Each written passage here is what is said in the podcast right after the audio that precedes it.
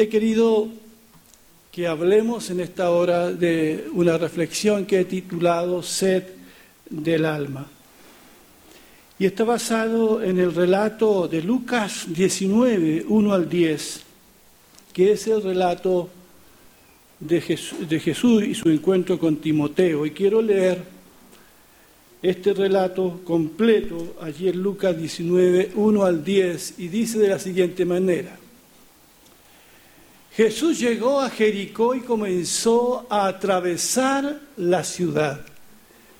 Allí había un hombre rico que era el jefe de los cobradores de impuestos.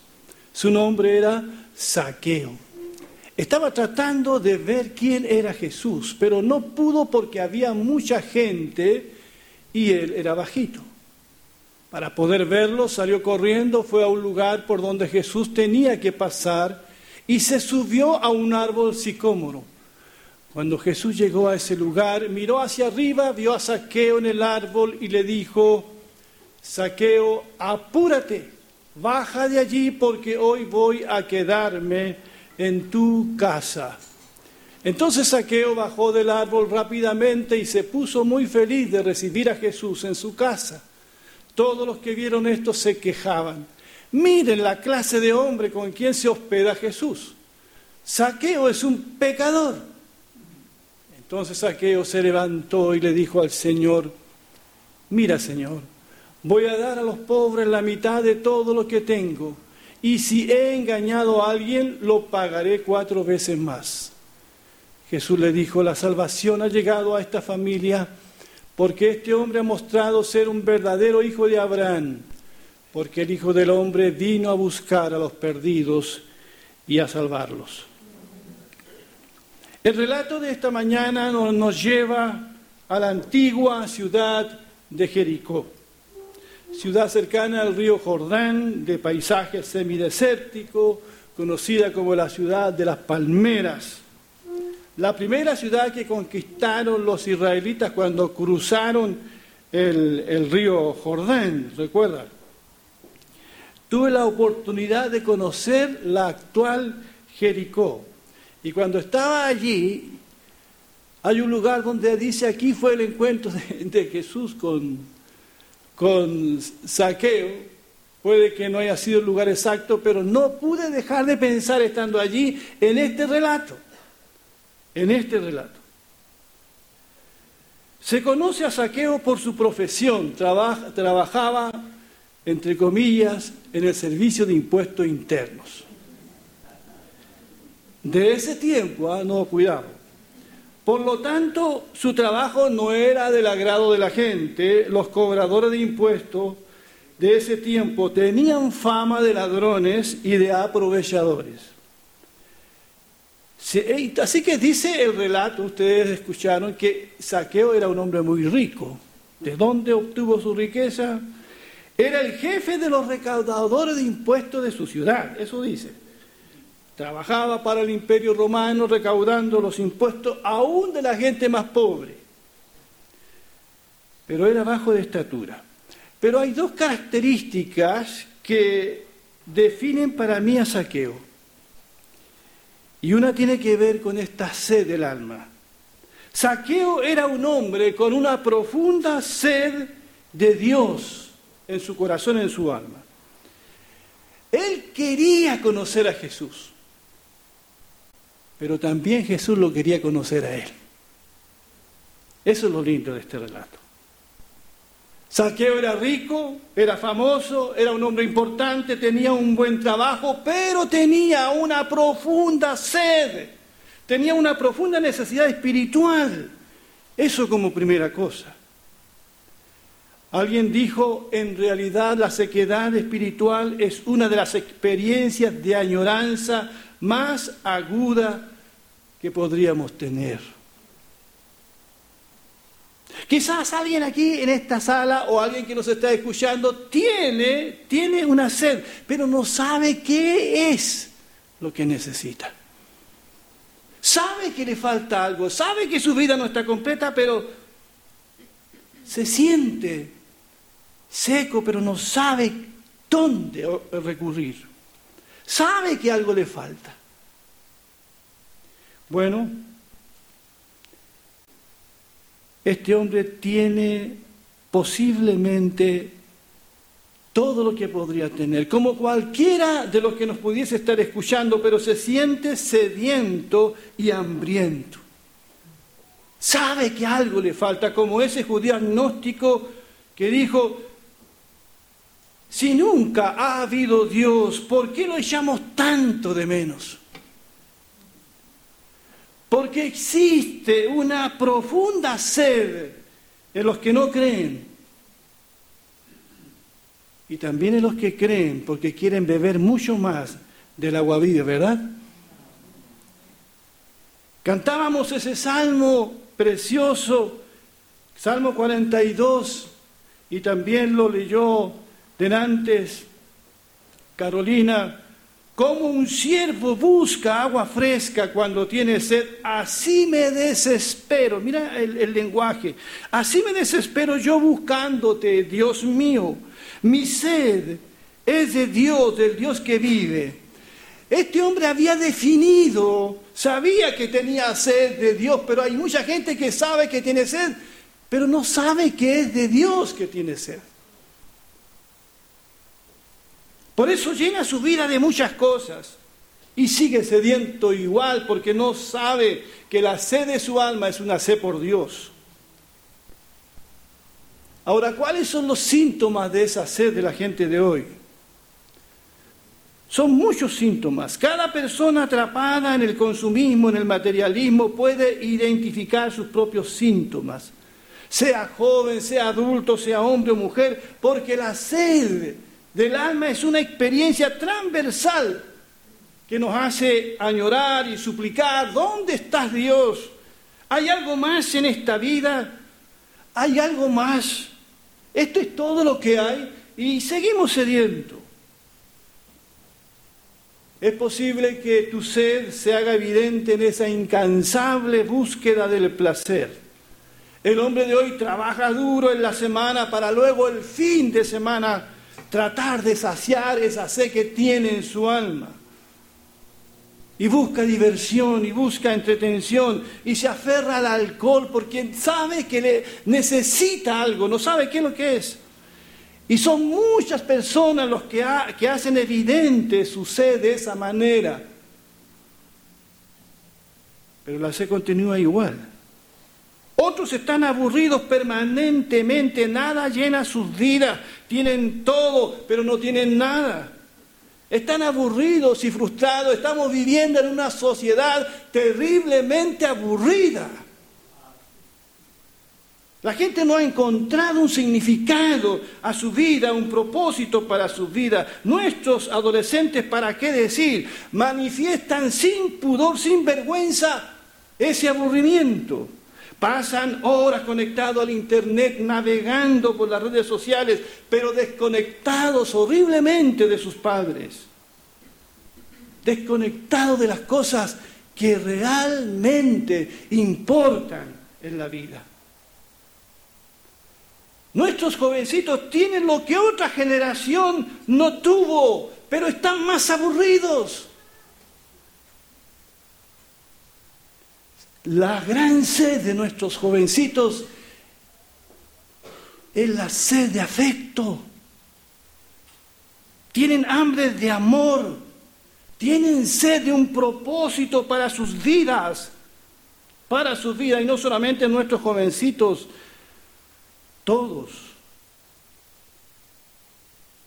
Leí Eclesiastés capítulo 2, verso 1. Y miren lo que pensaba este hombre.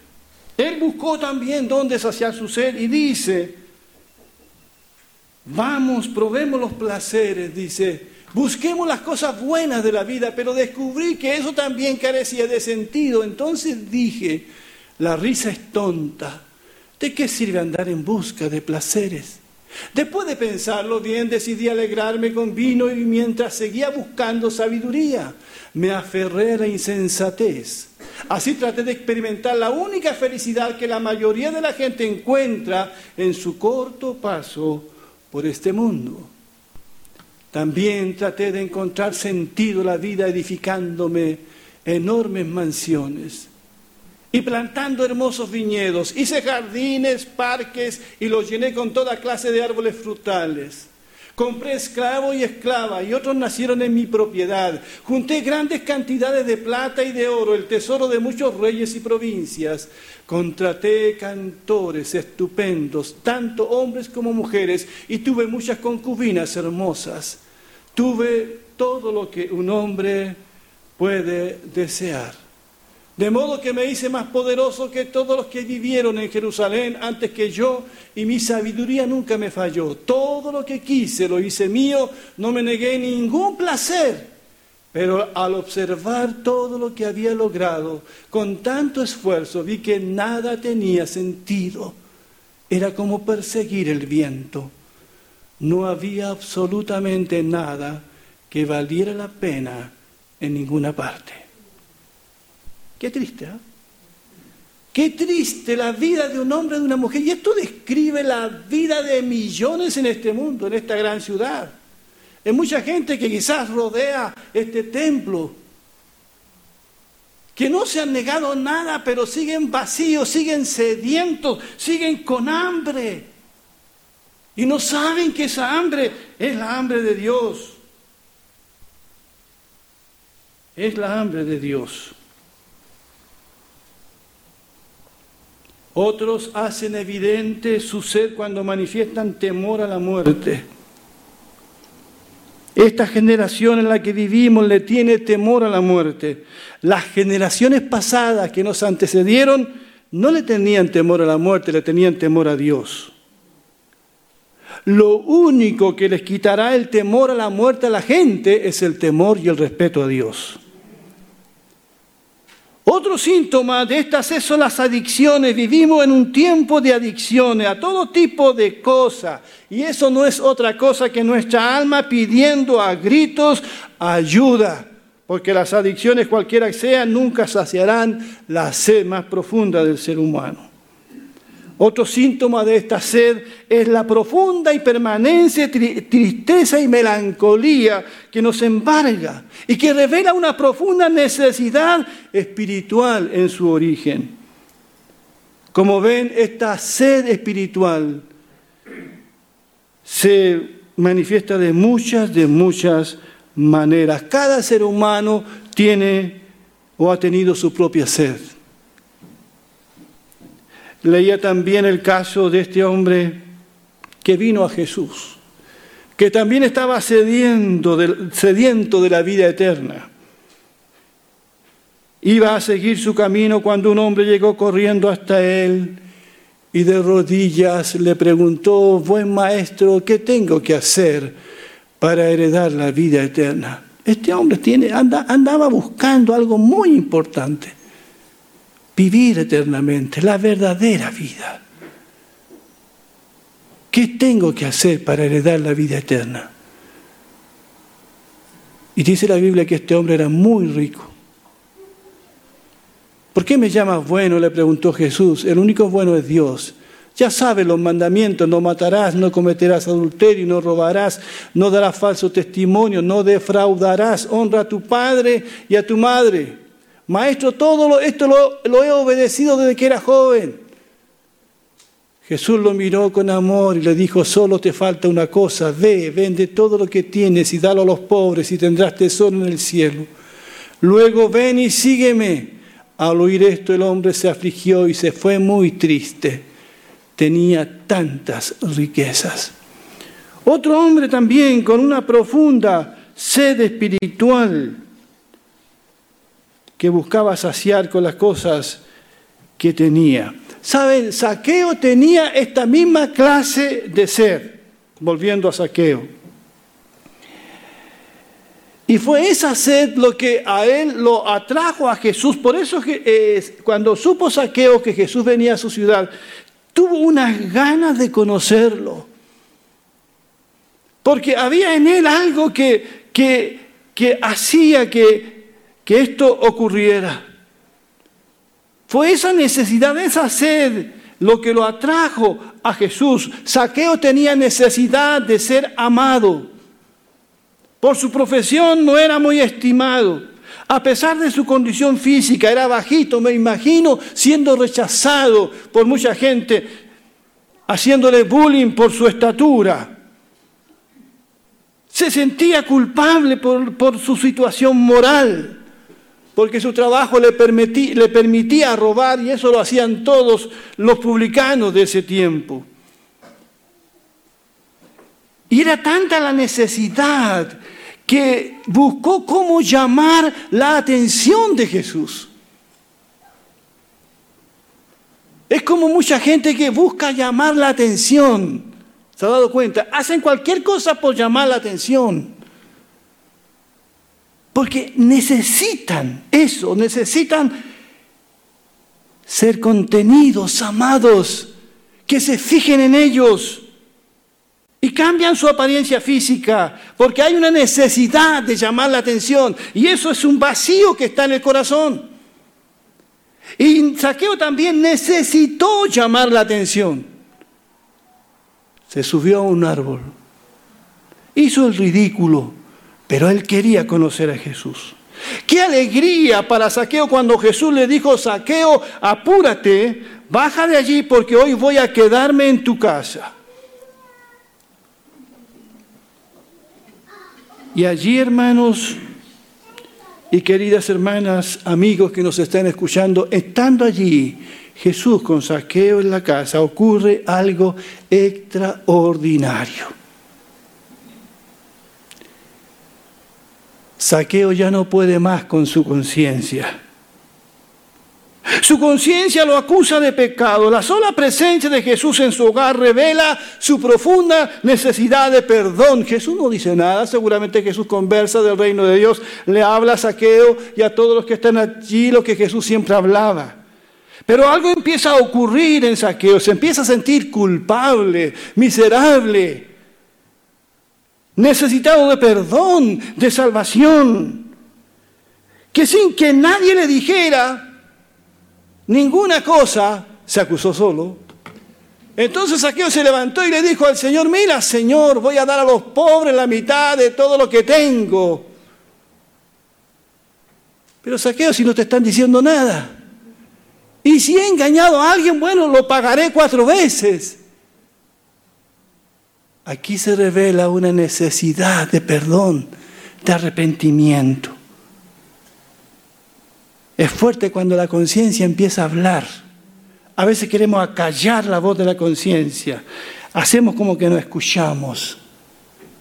No queremos pensar en eso. Y la conciencia está allí, allí, allí hablando.